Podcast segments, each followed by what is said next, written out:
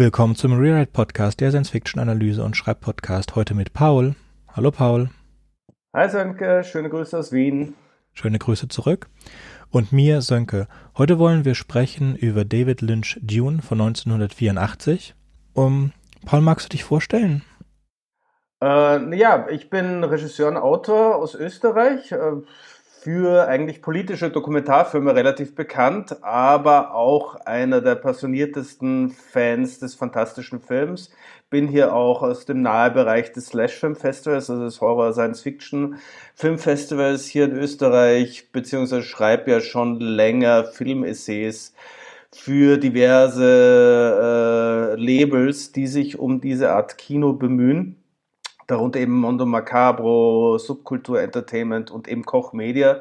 Und Koch Media bringt ja äh, parallel zum, zur Kinopremiere der Villeneuve-Verfilmung eben den, die ultimative Home Video Edition von David Lynch's Dune heraus also gesourced aus den Original 35 mm Negativ äh, aus den römischen Archiven von Dino De Laurentiis, dem Produzenten.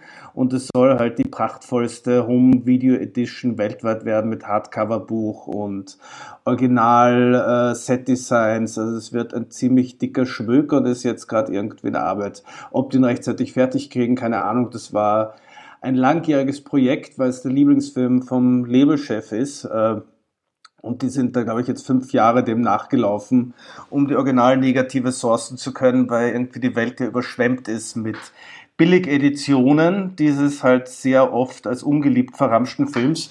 Und jetzt haben sie halt sich die Arbeit angetan, das komplett wirklich auf 4K zu remastern und wunderschön rauszubringen. Und ich habe halt den Text dazu geschrieben. Mhm. Ich freue mich schon drauf. Das ist dann meine vierte Hardcover-Edition oder meine vierte reale Edition und eine digitale Edition habe ich auch von mhm. dem Film, weil die ganzen deutschen DVDs, die ich habe, hatten keine englische Tonspur. Also habe ich mir das digital oh noch Gott. gekauft, damit ich die englische mhm. Tonspur auch habe. Ich weiß gar nicht, die erste war so total billig und ähm, dann die späteren waren schöner, dann stand auch alles gemastert und ich habe die englische TV-Fassung, wo die 20 mhm. Minuten extra Comic vorne dran sind. Ich weiß nicht, dass oh, du so, kennst du die? Ja.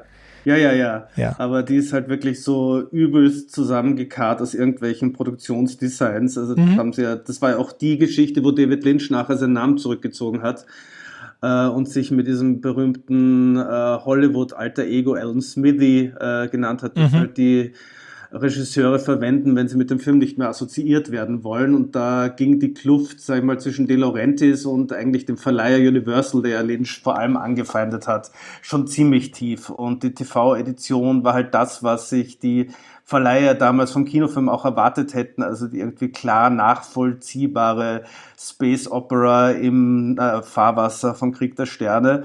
Und da ist ja eben dieser 20-minütige Prolog, wo einem dann wirklich alles mit Hirnschrittmacher durchdekliniert wird an Vorgeschichte, damit man sich auch ganz, ganz, ganz sicher auskennt, wo der Hase langläuft. Ja, dann sind diese zusätzlichen Szenen drin. Ich glaube, bei manchen fehlt die Kolorierung der Augen. Mhm. Und ähm, also es ist eindeutig zu sehen.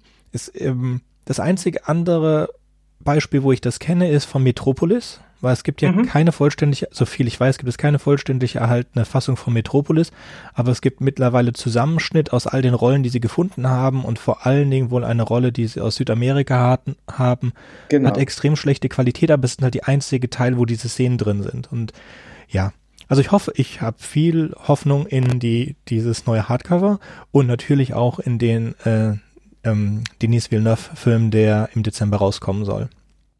Bin ich gespannt, also bin ich gespannt. Es ist, äh, Villeneuve ist sicher eine der spannendsten Wahlmöglichkeiten, um diesem Stoff was Neues abgewinnen zu können und er ist noch dazu Filmliebhaber. Mhm. Das hat man ja beim, beim äh, äh, Blade Runner Reboot auch extrem gut gesehen. Das war ja auch irgendwie so ein heißes Eisen, dieses Heiligtum anzufassen. Und ich war auch super skeptisch, bevor ich diese Reboot gesehen habe, aber es war so liebevoll irgendwie gleichzeitig im Filmerbe wie auch im, im literarischen Erbe von Dick irgendwie angesiedelt. Das ist halt, also mir hat er prächtig gut gefallen. Mhm. So ganz kurz zur Zusammenfassung des Films. Der ähm, David Lynch-Film umfasst das erste Buch, Dune der Wüstenplanet, Und das umfasst die Geschichte von Paul, wie Paul Atreides mit seinem Vater und seiner Mutter nach Arrakis kommt und äh, dort äh, sie werden überfallen von den Harkonnen und es endet damit, dass, dass Paul sich den Planeten zurückerobert und Imperator wird. Ganz grob zusammengefasst, da wir eine mhm. komplette eigene Folge zu Dune haben und jeder, der das jetzt hört, sollte auch die Dune-Folge gehört haben oder hat die Möglichkeit, sie sich jetzt anzuhören, sodass wir jetzt nicht in eine komplette Inhaltsangabe des Buches gehen müssen. Ähm, ja, magst du einfach mal loserzählen über den Film und ich äh, steig dann ein? Naja, wo soll ich anfangen? Das ist, der Film hat eine sehr komplexe Entstehungsgeschichte Hand in Hand mit dem Buch über die mehreren Verfilmungen, die er auch äh, äh zum Verständnis, wie es sich dann in den 80ern entwickelt hat, was man ja fast dazu braucht, weil das eine eigene Schlagrichtung war. Oder auch Dino De Laurentiis ja bewusst irgendwie den Trend der Science Fiction damals in den früh 80ern konterkarieren wollte. Also das war ja irgendwie äh, äh, die, das Geburtsstadium der PG, also Parental Guidance Science Fiction, jetzt mit, mit Krieg der Sterne. Also das war ja gerade die Phase von äh, Rückkehr der Jedi-Ritter, wo Krieg der Sterne dann auch ein bisschen zahnloser mit äh, den kuscheligen Evox geworden ist. E.T. war gerade der Megaseller.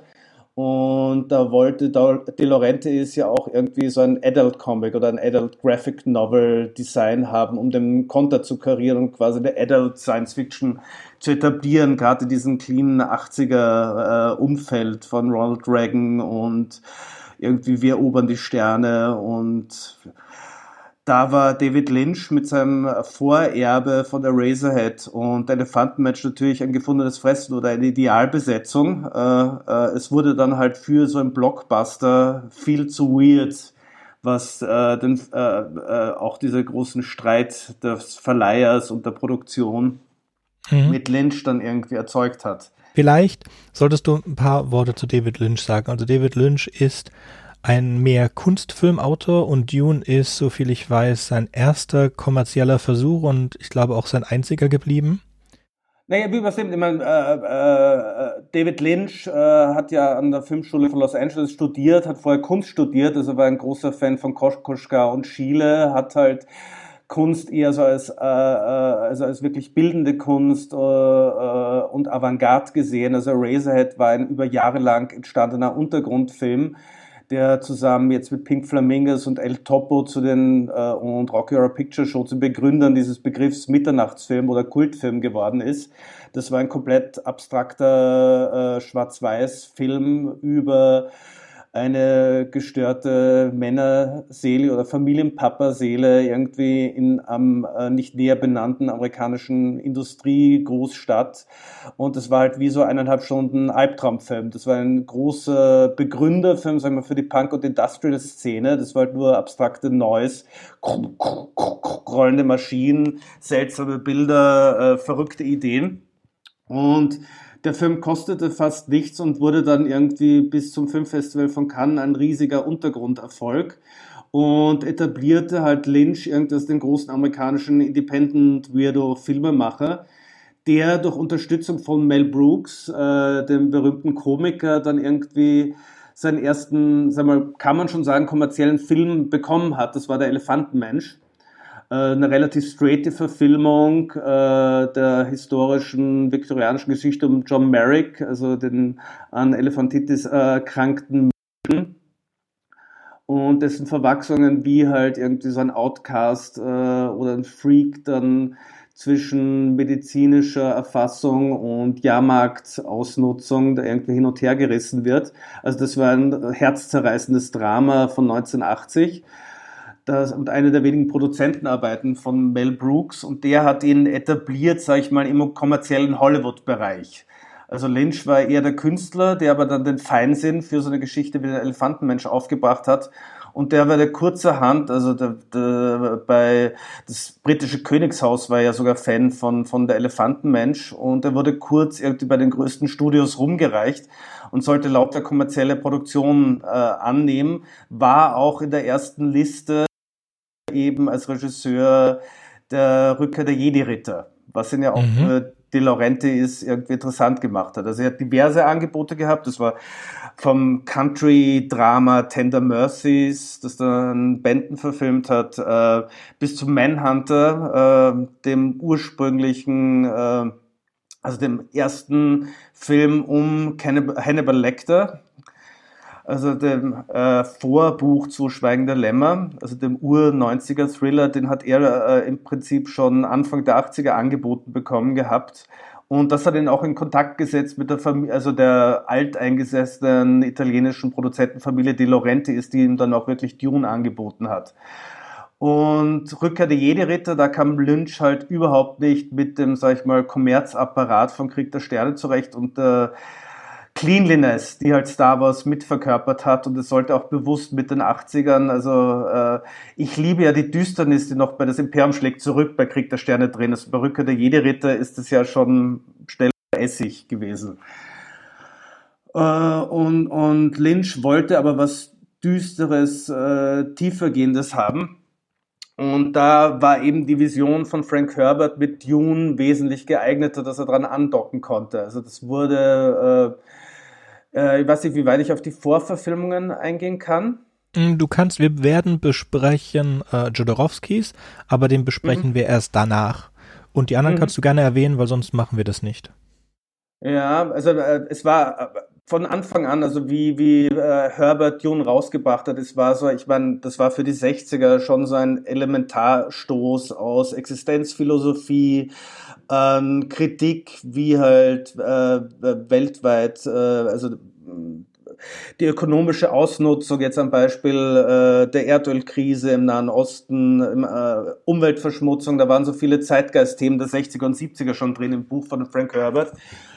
Und Anfang der 70er hat sie in dem Sinn ja schon der bekannte Hollywood-Produzent Arthur P. Jacobs drüber geworfen, der mit Planet der Affen oder der Planet der Affen-Serie schon bekannt wurde, also auch im Prinzip Sozialkritik oder Politikkritik im Rahmen von Science-Fiction Hollywood gerecht äh, aufbereitet hat und damit halt ein Welterfolg landete und mit Dune versucht eben dran anzuknüpfen.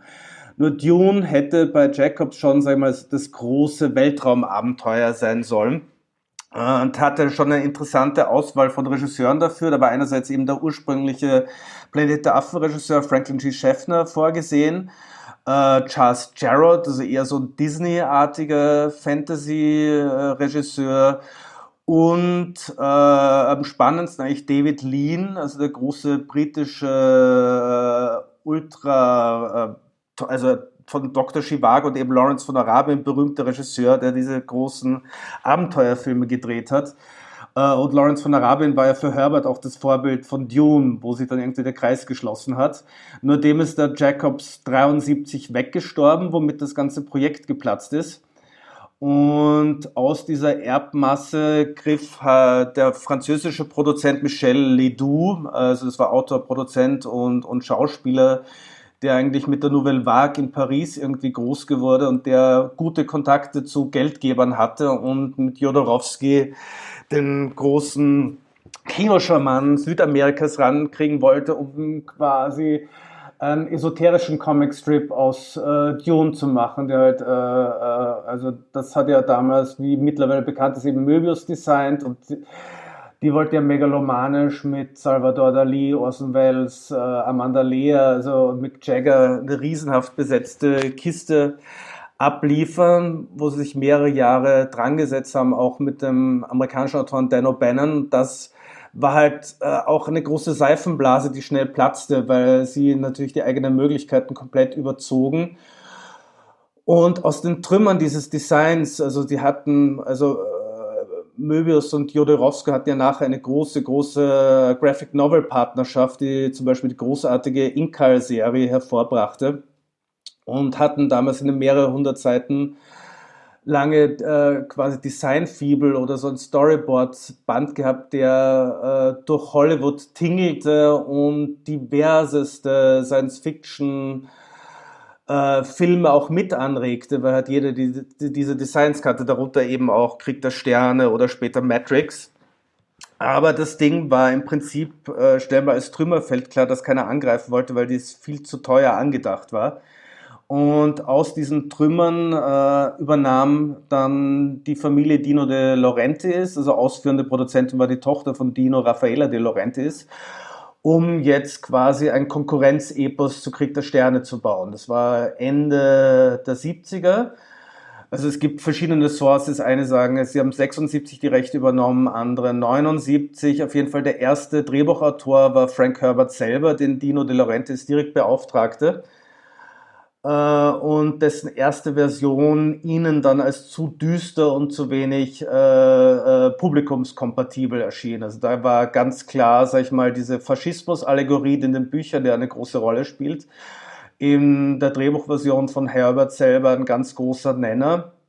Und in Folge übergab äh, Dino das Projekt Ridley Scott, äh, der ja damals äh, mit Alien einige vom Designerstab von der Jodorowsky-Verfilmung von Dune übernommen hatte. Da war zum Beispiel Chris Goss und Dan O'Bannon ging ja direkt von der Dune-Verfilmung oder gescheiterten Dune-Verfilmung von Jodorowsky zu Alien äh, rüber, auch HR Giga, eben der Schweizer Monster-Künstler.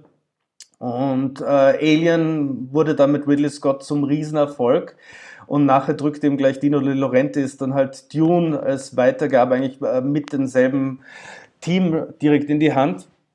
Und Ridley Scott ähm, äh, schrieb dann auch mit dem Sam Peckinpah äh, bewährten Drehbuchautor Rudi Wurlitzer sagen wir, einen, einen äh, außerirdischen Kriegsfilm. Also sie orientierten sich sehr äh, stark am italienischen Filmklassiker Die Schlacht von Algier von Gillo Pontecorvo und machten eigentlich ein, äh, eine Rebellen-Aufstandspolit-Allegorie äh, im Weltall. Äh, Spezialeffekte stark natürlich, aber es blieb eine sehr, sehr, sag ich mal, irdische Politallegorie, äh, sehr wild, sehr kriegslastig. Ähm, und war, äh, ich habe dieses Drehbuch von Scott nie gelesen, aber war anscheinend sehr gut äh, äh, und gut unterwegs. Nur starb der ältere Bruder, von, äh, ältere Bruder von Ridley Scott, äh, Scott einen frühen Krebstod zu äh, und es gab halt einen starken persönlichen Einschnitt.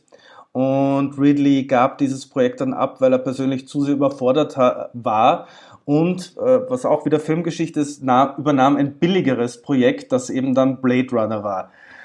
Und dieses Riesenprojekt Dune, äh, da wurde dann ewig von den Laurentis Ersatz gesucht und schließlich landen sie bei diesem Hype-Jung, also der irgendwie noch nicht so belegt war, David Lynch, der gerade eben der Upstart war und der zwar, sag mal, die äh, kratzige Avantgarde-Ursprungsgeschichte hatte mit Eraserhead und jetzt, sag ich mal, bei den Bookkeepern von Hollywood nicht ganz so angesehen war, aber Laurentis war Europäer und er wollte auch dadurch, dass es Adult Science Fiction sein wollte und eben eine wirkliche Serie. Also es war ja von Anfang auch mit Lynch so angedacht, dass eine Filmtrilogie gestartet wird. Also das ist auch fürs Verständnis, wo das Drehbuch einsetzt oder aufhört.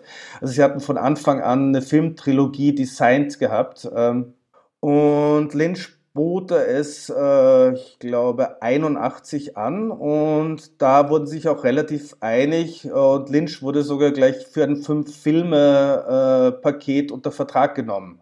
Also es waren quasi alle drei Dune-Teile und zwei persönliche Lynch-Projekte. Das war eben der relativ weirde Fantasy-Film Ronnie Rocket, äh, den Lynch bis heute nicht realisiert hat, den man in Ansätzen äh, gerade mit der Elektrizitäts, versteckten Elektrizitätsordnung der Welt äh, in Twin Peaks wiederfindet.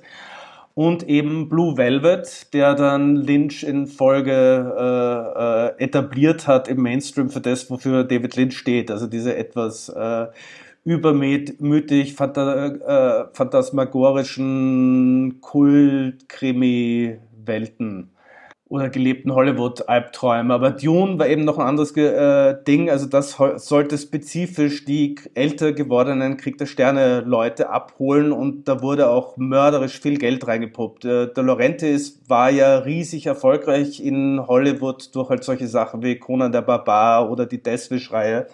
Ein Mann sieht rot und hatte ja in Richtung Science Fiction Fantasy auch schon einen großen Track Record mit Roger Vadims Barbarella in den 60ern, Mario Bavas äh, Comic-Verfilmung Danger Diabolic, äh, von 67 und eben 1980 mit dem auch sehr großspurig produzierten Flash Gordon von Mike Hodges mit John Philip Law und Anella Mutti äh, und Max von Südow. War auch schon wie später bei Dune mit Queen quasi eine Popband für den äh, Soundtrack rangestellt wurde. Daraus erklärt sich dann auch, warum sowas Absurdes wie Toto plötzlich bei der Wüstenplanet-Verfilmung den Soundtrack machte. Äh, und da wurden dann jetzt die Millionen reingepumpt. Lynch hatte da auch wirklich freie Hand, über mehrere Jahre äh, äh, das Drehbuch zu schreiben und auch weitgehend selber diese Dune-Wüstenplanet-Welt mitzudesignen. Also ich habe den Ron Miller, also einen von den ähm, Art-Designern äh, von Wüstenplanet, auch ein Interview geführt aktuell. Also und hat gemeint, sie hatten komplett freie Hand. Sie hatten quasi nur die Auflage, äh, etwas äh, Science-Fiction-mäßig vom Design in die Welt zu hauen, was vorher nicht existierte. Mhm. Äh, und das finde ich ist auch etwas, was heute äh, diese Wüstenplanet-Verfilmung so einzigartig macht, weil man diese Akribie oder diese jahrelang entstandenen Designs vor allem extrem spürt. Die filmische Erzählung wird da sehr oft kritisch angegangen, weil die halt sehr naiv teilweise auf die Kacke haut oder äh, ich meine, das sind so Sachen, die die Leute äh, äh, äh lachen lassen, wie wenn irgendwie Kyle McLachlan oder Paul Atreides irgendwie auf dem äh, äh, Sandwurm reitet und dazu die E-Gitarren vom Toto jaulen. Das sind halt so Zeitkonserven, die man leicht ins Lächerliche ziehen kann, aber so als Gesamtfilm äh, finde ich nach wie vor ist es einer der gelungensten Science-Fiction-Filme der 80er und er ist mit Sicherheit äh, der liebevollst designte und was man auch immer schätzt, einer der einflussreich, ähm, einflussreichsten designten Filme dieser Ära. Also ich finde da über die Jahre, also es waren gerade aus dem Science-Fiction-Autorenbereich, äh, waren da sehr viele Leute, die diese Filme geliebt haben. Also Frank Herbert selber fand die Verfilmung ja eigentlich extrem gelungen. Also es hat ihm nur das Herz geblutet, dass viel dann äh, ähm, rausgeschnitten wurde von Lieblingsszenen von ihm. Aber auch so berühmte Autorenkollegen wie Harlan Ellison, also die haben mir gesagt, das ist einer der besten Science-Fiction-Filme, die jemals entstanden sind. Äh, oder gerade aus dieser Ära gekommen sind, das Beste, was man sich von einer Verfilmung von Wüstenplanet hätte erwarten können. Es waren ja eher dann die etablierten Hollywood-Kritiker, die über den Film massiv hergefallen sind und ihn verrissen haben und sehr viel von, sag ich mal, dem Box-Office gekostet haben. Ja, nein, das hast du sehr schön zusammengefasst. Ich finde das Casting ein bisschen mh, mm, interessant. Also als erstes, ich sind schöne Anleihen dran, finde ich, zu Jodorowsky. Also Jodorowsky wollte auch eine Rock, äh, eine, eine Band haben für die, ja. für die Musik. Ich glaube, es war Pink Floyd. Ja, es ja. war Pink Floyd und Magma waren schon fix gebucht genau. bei Jodorowsky. So, da haben wir Toto dann von David Lynch. Dann hat ähm, Jodorowsky wollte einen Rockstar haben als, ich weiß jetzt gar nicht als wen, aber das ist von Mick Jagger, glaube ich, war im Gespräch. Mhm. Und ja. wir haben hier Sting als. Äh, ich glaube, Mick Jagger war als der Papa von Paul vorgesehen, wenn ich es richtig in Erinnerung habe. Das hätte auch, finde ich, jetzt gar nicht schlecht gemacht. Also ich, mir hätte es gefallen. Ja, ja, klar. so, und das Ding ist äh, Fate Rout Router, der mhm. Bösewicht geworden in dieser Verfilmung. Der auch super ist in dem Film, muss man sagen. Ja, das ist, ist fantastisch. Was ich ein bisschen komisch finde, Max von Südow als Liet Keins, mhm. ähm, finde ich nicht nachvollziehbar. Denn Paul ist, ist, ist gut, die Mutter, den Vater, ähm, das ist alles in Ordnung. Und dem Baron, die ganze, also schauspielerisch gar kein Problem, aber den, er passt nicht, er ist nicht für mich der Baron, den es in den Büchern gibt. Ich habe, muss ich dazu sagen, ich habe den Film als erstes gesehen. Ich habe den Film wahrscheinlich gesehen zu derselben Zeit, als ich die ersten Star Wars gesehen habe. Ich kann jetzt nicht genau sagen, wie alt ich war, aber ich war keine zwölf Jahre alt. Und es war im Fernsehen, es war nicht im Kino. Und mich hat das fasziniert und es hat sehr lange gedauert, bis ich den Film dann vollständig in den Händen gehalten habe. Und ich glaube, es war eine VHS-Kopie auf dem Krabbeltisch auf der Videothek, die denen losgeworden sind. Und dann später habe ich die äh, DVD-Version und so weiter gekauft und ich liebe diesen Film sehr, sehr doll. Als ich dann das Buch gelesen habe, hatte ich eigentlich diesen Baron erwartet. Diesen Aha. kranken, verrückten, mordlustigen Baron Hakonnen. Und den gibt es in den Büchern nicht. Wir haben in nee. den Büchern einen ähnlich übergewichtigen, einen sehr hinterhältigen und auch gefährlichen, aber durch überhaupt nicht verrückten äh, Baron Harkonnen. Und das kann ich nicht nachvollziehen, dieses, diese Krankheit nicht, diese Herzstecker-Idee nicht. Weißt du? Nee, nee, die war komplett Lynchs eigene, äh, eigene Angstvision. Also das sieht man auch in seinen späteren Filmen. Also das ist von der Razorhead bis jetzt, sag ich mal, zu eben Twin Peaks oder Blue Velvet. Also gerade die Dennis Hopper äh, äh, Figur in Blue Velvet hat wahrscheinlich mehr damit zu tun, also als persönlich oder Bob in Twin Peaks als jetzt äh, der reale Romanvorlagen Baron. Also das sind die persönlichen Angstfiguren von David Lynch und gerade beim Baron, den ich super, also als Lynch-Figur, also mit Kenneth Macmillan besetzt finde. Also gerade der Herzstecker war komplett David Lynchs Erfindung und diese komische Hautkrankheit, diese Blobs, die da quasi äh, auch dauernd geschröpft werden müssen. Also das war komplett David Lynchs eigene phantasmagorische Albtraumweltordnung, die da mit reingespielt hat. Eine andere Sache, also ich habe das in unserem Vorgespräch schon gesagt, der Regen am Ende des ersten mhm. Films, mhm der bedeutet eigentlich den Tod der Sandwürmer. Ja. Das muss also auf David Lynch ähm, Ideengram gewachsen sein und ist für mich nicht äh, im Rahmen des Films ist es nachvollständlich, wenn man das Buch kennt, mhm. ist es extrem Kopfschüt ein Kopfschüttelereignis. Ja. Ähm, was, was hat, ich hatte vergessen, was du gesagt hast, warum er das gemacht hat. Es sollte die Befreiung symbolisieren? Ja, natürlich. Es ist so ein, äh, ich meine, es ist cheesy. Also ich weiß jetzt gar nicht, also, äh, dieser Regen dürfte in mehreren Drehbuchfassungen davor schon vorgekommen sein. Das ist halt so ein Eckposten irgendwie, so die Wüste wird erlöst durch den Regen, der kommt. Das war auch so eine Eingebung mit der, also eine der wenigen Geschichten, mit der Herbert auch an der Litsch-Verfilmung Probleme gehabt hat. Mhm. Logischerweise. äh, dass man halt das einfach äh, mit diesem, sagen wir mal, klassischen 80er, 90er, der Regen, der uns erlöst und wir tanzen im Regen, äh, Schluss irgendwie. Das ist einfach ein Stück Hollywood-Kitsch, das der Film in der Form wahrscheinlich auch nicht nötig gehabt hätte. Mhm. Also ich denke, warum Herbert damit in Ordnung gegangen ist, weil man ja von einer Trilogie ausgeht. In Herberts, mhm. in Herberts Büchern geht es ja darum, zu zeigen, wie gefährlich Führer sind äh, charismatische Führer und dass sie auch nicht göttlich sind. Und vor allen Dingen in diesem ersten Buch ist Paul Atreides eine Jesusgestalt. Und zwar eine mhm. richtige, mhm. wo es bei, ja. bei äh, Frank Herbert mehr eine Allegorie ist, die dann ins Gegenteil in den zwei weiteren Büchern verwandelt wird. Um bis es dann das, das absolute ist kein, kein Teufel, aber er ist äh, alles andere als eine, eine Führergestalt, die man, er ist ein Verlocker, dem man nicht folgen sollte. Und das wird auch äh, relativ klargestellt in den Büchern. Und das fehlt hier komplett.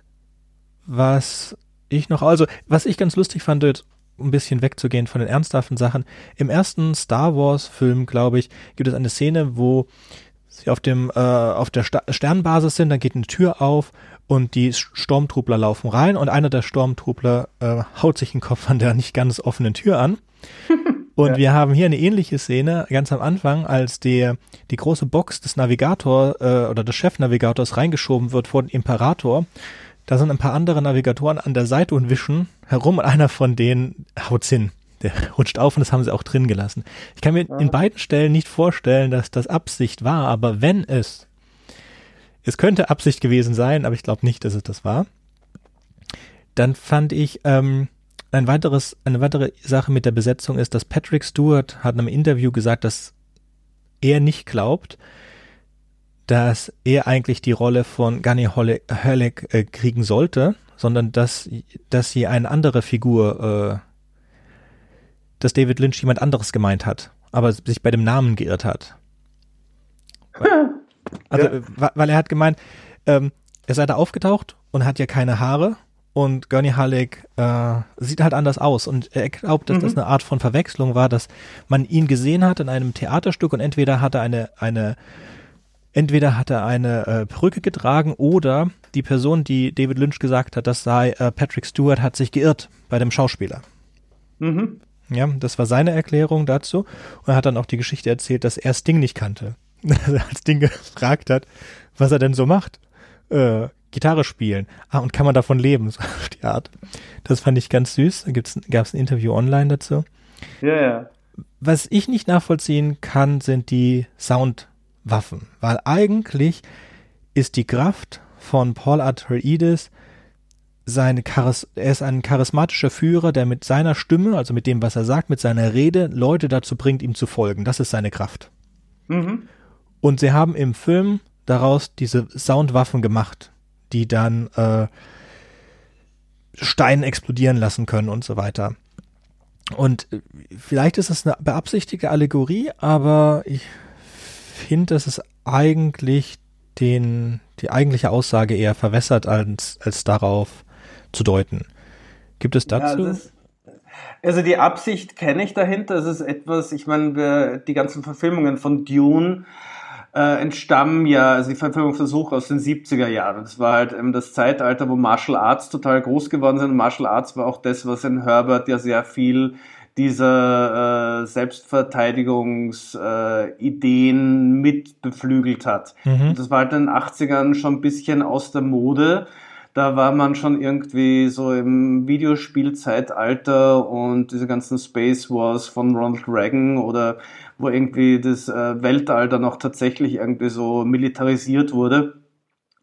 Und da wären halt so diese Martial Arts äh, Sachen jetzt optisch äh, und von der Filminszenierung halt komplett altbacken äh, rübergekommen. Deswegen hat man einen Weg gesucht, um irgendwie so ein zeitgemäßeres Kampfmittel zu finden.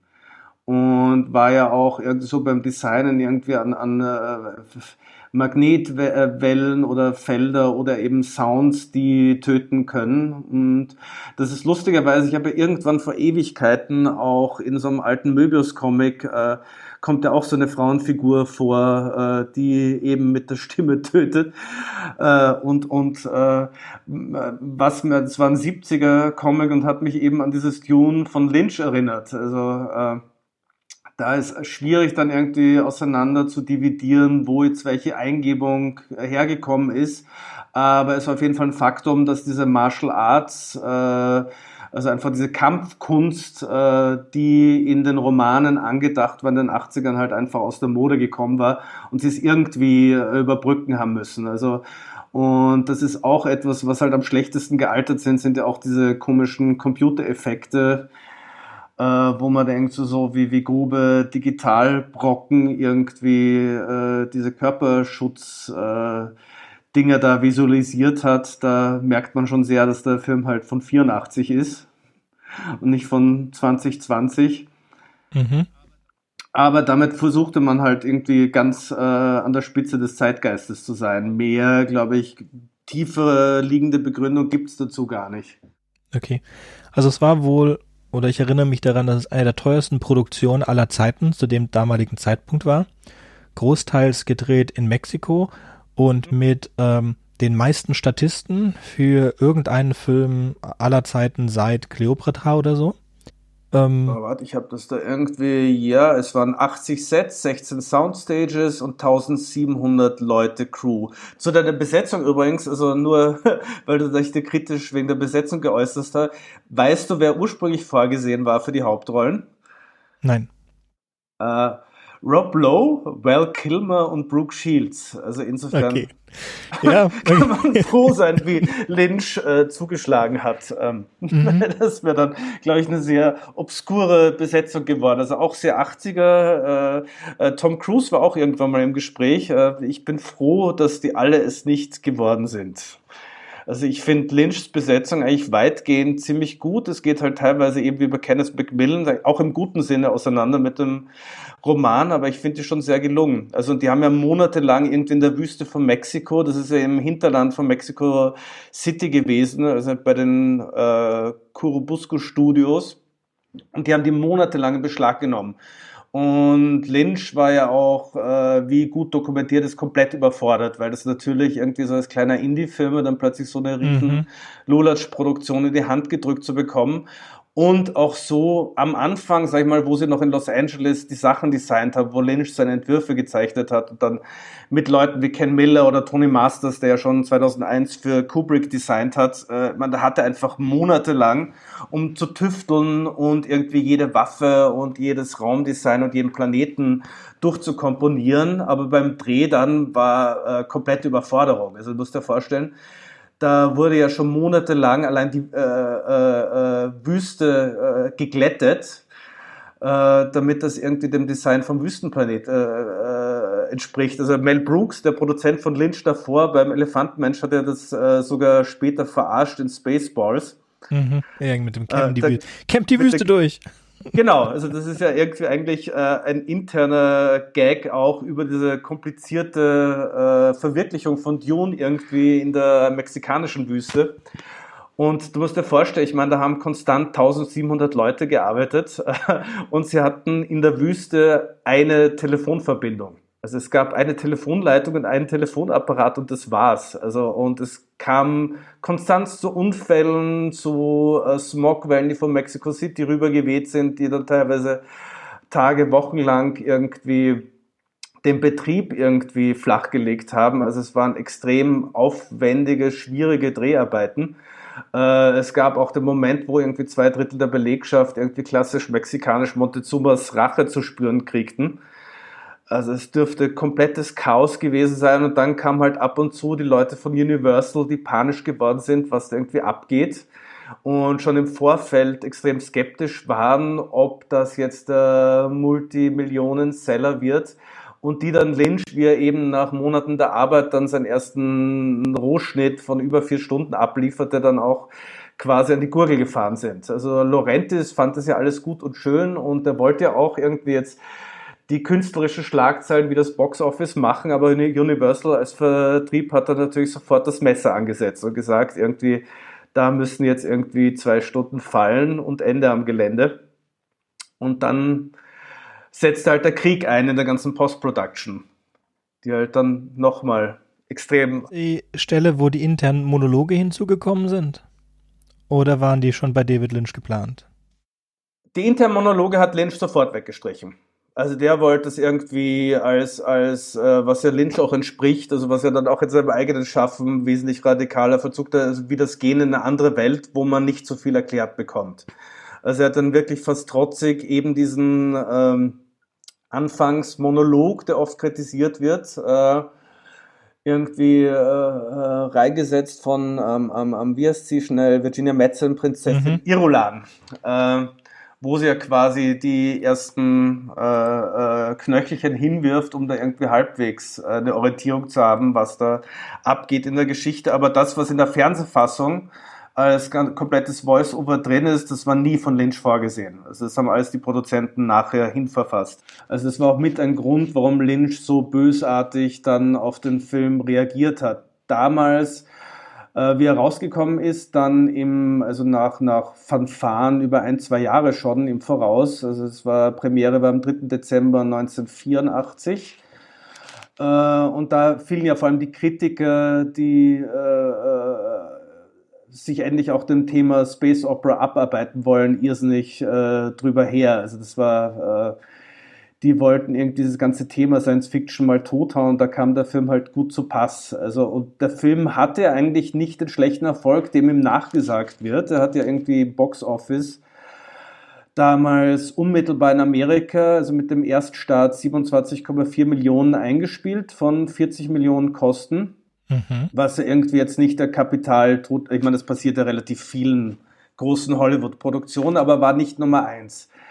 Also Universal wollte natürlich irgendwie jetzt äh, die neue Krieg der Sterne Trilogie für Erwachsene und da kam parallel eben Beverly Hills Cop mit Eddie Murphy raus und der schoss richtig in die Höhe und Dune war halt ein respektabler Erfolg äh, äh, in Folge und sicher nicht der Misserfolg, dem ihm nachgesagt wird und der lief auch besonders gut in Japan und Europa und hat das Geld ellenlang wieder reingespielt damals.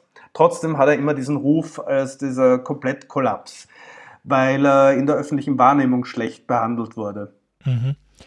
Also ich kann mich erinnern, wie ich ihn als Kind damals, also ich hatte ihn, also als Teenager, ich bin da gerade frisch nach Wien gekommen, äh, war damals schon eben Science-Fiction und Fantasy-Fan, habe den damals im Schönbrunn-Kino hier gesehen, also Kino, das mittlerweile auch ein McDonalds und ein Sonnenstudio ist wie so viele Kinos im Laufe der Geschichte und kann mich noch erinnern, damals lief halt dort so Otto der Film, die unendliche Geschichte, eben Rückkehr der Jede-Ritter und ich hatte damals als Krieg der Sterne-Fan dann auch dank der Evox mit Krieg der Sterne gebrochen, weil mir das irgendwie dann so auch als 13-Jähriger auf die Nerven ging, mit diesen Puschelfiguren da weiterdenken zu müssen.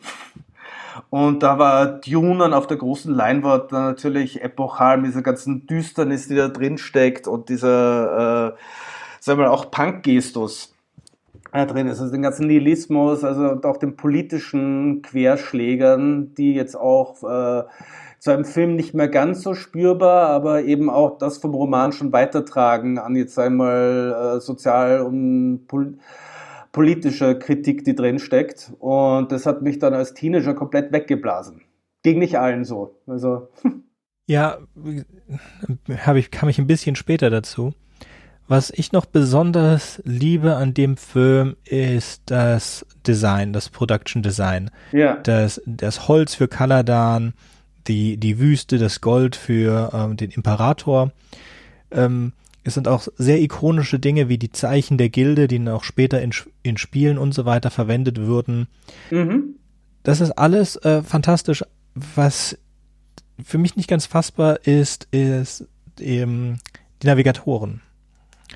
Die die äh, Navigatoren werden in den späteren, also im zweiten Buch fangen sie an, die Navigatoren zu beschreiben. Im ersten Buch werden sie nicht beschrieben. Die, der Film wurde, wie du gesagt hast, war lange in Vorbereitung und er kam raus nach dem vierten Buch. Die Frage, die wir uns gestellt haben, ist, hat der Film die Navigatoren in den Büchern beeinflusst oder wie ist dieses Design der Navigatoren zustande gekommen? Ähm, die Navigatoren, also das war auch so der spezifische Vogel von Lynch. Also Navigatoren hat er auch äh, äh, mhm. selber mitentworfen. Das war eine von den Zeichnungen, die Lynch selber gemacht hat, äh, äh, wie mir Moore Miller gesagt hat. Also die waren, also das ist auch so eine typische Monsterfigur, die für Lynch steht. Also da merkt man einfach so dieses äh, äh, gerade die Navigatoren kommen ja wie eine direkte Anknüpfung an den Elefantenmensch äh, vor. Also einfach so dieses äh, 19. Jahrhundert London mit den Dampfmaschinen und so weiter und dieses verwachsene Fleisch, das dann irgendwie äh, äh, da äh, mit seinen monströsen Körperöffnungen dann irgendwie sich da durchbewegt. Das ist noch sehr klar der Elefantenmensch, der dann irgendwie in Lynchs eigenen Kritzeldesigns sich da weiter fortgelebt hat. Mhm. Das ist ähnlich wie beim Baron, lustigerweise eben diese Gildenzeichen waren auch von Lynch selber. Also sehr viel von den kleinen Waffen hat der Lynch mitentworfen. Und, und eben wie Ron Miller damals über Tony Masters mit dazugezogen wurde, hat diese Originalkritzeleien von, von David Lynch dann aufgebaut.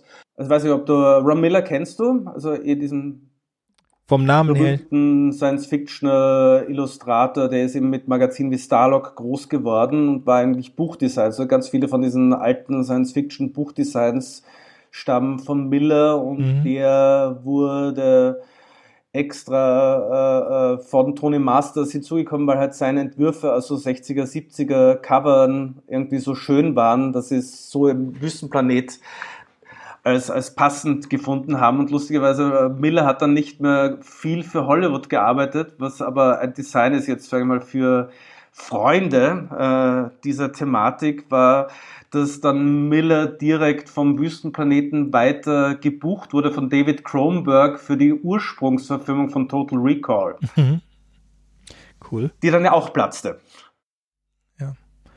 Total Recall besprechen wir vielleicht auch, weil das basiert ja auf einer Kurzgeschichte von Philip K. Dick. Mhm, genau. We can remember it for the wholesale. Wir können mhm. für den Abschluss, äh, für den Sommerschlussverkauf merken, was ich sehr schön finde als ein Titel. Ja. Also die, die, ganzen Titel von Philip K. Dick sind unglaublich. Ja, ja. Natürlich nicht besonders gut für einen Movie-Poster, deswegen ist da Total Recall schon besser oder Blade Runner, was ja eigentlich mhm. hieß, äh, Do Android Stream of Electronic Cheap. Gut, ich habe jetzt selber gerade, während du gesprochen hast, drüber nachgedacht. In der Dune-Verfilmung gibt es Telepathie und auch diese äh, Telekinetik eigentlich, mit denen äh, Paul dann später äh, Fate tötet, indem er sagt, meine mhm. Stimme ist so stark, wie die Waffe war und dann auch, dass er es regnen lassen kann. Das sind, als ich jetzt drüber nachgedacht habe und dir beim Reden zugehört habe, denke ich, dass das Anlagen an äh, Star Wars die Macht der Jedi-Ritter ist, dass diese Force Und das würde das, wenn das, es sei denn, du hast da was gegenteilig gehört, dann könnte das. Nö, ich, du, das ist Zeitgeist. Also wie gesagt, das war, äh, äh, also da waren halt 60er, 70er eine andere Ära als die 80er. Also das ist auch schon das Zeitalter von Stephen King und Firestarter und solchen Sachen. Also da war irgendwie ESP, äh, Mind Control, der Kopf als Waffe war da schon äh, wesentlich mehr Thema als noch 60er, 70er Jahre, wo eben diese Martial Arts oder das, was Herbert mehr in seinem Buch äh, als Kampfmethodik drin gehabt hat, also Thema. Also das war wirklich so ein Zeitgeistüberschwung und da äh, kannibalisieren sich die großen Epen ja gegenseitig. Also da glaube ich schon, dass Star Wars ein Stichwortgeber mit sein kann mit den Jedi Mind, also der, den, äh, der Kraft des Geistes zu kämpfen. Mhm. Gut, dann habe ich noch eine, eine letzte Notiz und zwar aus dem Prolog von der ähm, Königin oder Prinzessin Irulan. Da sagt sie, Navigatoren äh, verwenden das Spice, um den Raum zu krümmen. Was ja eigentlich nicht oder? das Falten, ja, ja ich, ich habe mir aufgeschrieben, Navigators fold space, traveling without movement. Das hört sich mhm. sehr schön an. Ja. Ich, ist jetzt aber nicht viel komplizierter als das, was sie eigentlich tun, dass sie die Voraussicht verwenden, damit sie mit nichts zusammenstoßen. Weil Überlichtgeschwindigkeit äh, wäre nicht möglich. Ich weiß jetzt nicht, warum sie das geändert haben, ob ihnen das doch zu unklar war, äh, ob das mit dem Falten der, der, der, der ob das auch so ein Zeitgeist-Ding war, halt das Falten des Raumes als Transport den lieber war, als dass sie die Voraussicht brauchen, um in nichts reinzurasen. Also das weiß ich nicht. Ich fand es nur äh, ein bisschen komisch, weil ich denke, dass es nicht viele mehr Worte gebraucht hätte, um das anderen Sachverhalt zu beschreiben. Okay, das wusste ich in dem Fall gar nicht, dass es anders ist als im Buch. Also das habe ich jetzt gar nicht mal so im Kopf gehabt. Also Spice, Spice hat verschiedene Eigenschaften. Es lässt dich länger leben mhm. und, äh, und weitere Dinge. Und es erlaubt dir auch ge gewiss in die Zukunft zu sehen, in dem Maße, dass du die Zukunft vorherberechnest. Und das ist notwendig für den Weltraum. Äh, Travel, äh, für, die, für das Weltraumreisen ist das notwendig. Sie erklären nicht im Detail, warum das notwendig ist, aber das kann man sich daran vorstellen, dass bei Lichtgeschwindigkeit der Zusammenstoß mit jedem Objekt tödlich wäre. Und daher äh, der Holzmann-Antrieb erlaubt Überlichtgeschwindigkeit, schnelles Reisen. Sie besitzen aber keine Energieschilde eigentlich, außer diese Körperschilde, die reagieren aber besonders schlecht auf Laserwaffen und so weiter. Das heißt, die kann man auch im Raum nicht einsetzen. Und deswegen müssen die Navigatoren genau wissen, ob irgendwas in ihrem, Ra in ihrem Weg liegt und dann können sie ähm, auch über Lichtgeschwindigkeit da reisen. Und das haben sie natürlich in dem Buch komplett geändert, dadurch, dass das Falten des Raumes, was dann auch diesen schönen Effekt gibt, von diesem wirklich fantastisch hübschen Highlighter, von diesem mhm. langen äh, langem Objekt, äh, wie eine Röhre, mit diesem wunderschönen riesigen Goldtor. Also mhm. der Highliner gefällt mir unglaublich gut. Und der wird dann ja einfach ausgefadet und dann wieder eingefadet an dem neuen, an dem neuen Ort. Und so haben sie sich transportiert, also Traveling without Movement, Transport ohne sich zu bewegen. Mhm. Und das fand ich wunderschön und war dann enttäuscht, dass das im Buch nicht so drin ist. ja, das ist halt, äh, äh, vielleicht war es dann auch einfach im Zeitverlauf zu gewöhnlich. Also das war, vielleicht mhm. haben sie, äh, ausweichen musste das Raumschiff Enterprise dann auch schon in den 60ern. äh, insofern werden sie in den 80ern einfach so ein, ein, ein, Bild gesucht haben, um das zusätzlich zu visualisieren. Also jetzt einmal äh, verbal, also der Anfangsmonolog ist eindeutig von Lynch geschrieben. Mhm. Äh, äh, also kann das auch irgendwie so eine Art Lynch'sche Poesie sein, die er sehr gut und gerne verwendet hat. Das ist ja auch jetzt im Twin Peaks äh, äh in der Neuauflage von vor wenigen Jahren ja auch bis zum Abwinken äh, ähm, äh, durchexerziert. Also jetzt mittlerweile hat er ja keine Skrupel mehr, sich mit den Hollywood-Opern zu verscherzen. Also die wenigen Male, wo er dann noch irgendwie groß zulangen darf, hat er dann Nahenfreiheit und dann merkt man auch diese ganz äh, schrullige Poesie, der in seiner Ausdrucksweise, also ob die jetzt optisch oder verbal ist, drin ist. Und dieses Raumfalten hätte ich zwar gedacht, dass das beim Herbert schon drin war, aber es passt zu Lynch auch sehr gut dazu. Sehr schön. Schön, dass wir gesprochen haben. Hast du noch was? Oder sagen wir das, äh, wir sind auch weit über der halben Stunde, die wir eigentlich eingepeilt genau. haben. Dann machen wir mal Schluss. War schön mit dir zu sprechen. Absolut. Und an alle, die zuhören, bis zum nächsten Mal. Ja, tschüss euch allen. Ciao.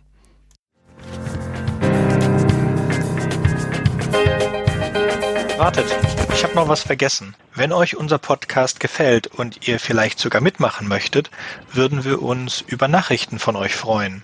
Ihr erreicht uns unter anderem über podcast at rewrite-podcast.de, Twitter oder Reddit. Über Kritik und Kommentare freuen wir uns natürlich auch. Ihr könnt uns unterstützen, indem ihr uns weiterempfehlt und bewertet, zum Beispiel auf iTunes, Spotify oder YouTube oder auf jeder anderen Podcast-Plattform, die uns führen. Zum Mitmachen braucht ihr nichts weiter zu haben als ein Headset und das kostenlose Programm Studio Link Standalone. Ihr könnt eigene Themen vorschlagen oder ihr sucht euch etwas aus unserem Sendeplan aus. Den Sendeplan und die weiterführenden Links findet ihr unter rewrite-podcast.de slash mitmachen. Und ihr könnt auch bei unserem Geschwister-Podcast Podyssey reinhören. Podyssey veröffentlicht alle zwei Wochen eine Kurzgeschichte aus den Genren Fantasy und Science Fiction. Wenn ihr ein paar von unseren tollen Podcast-Aufklebern haben möchtet, dann schickt uns einfach eine Nachricht mit eurer Adresse und wir schicken euch Aufkleber. Tschüss!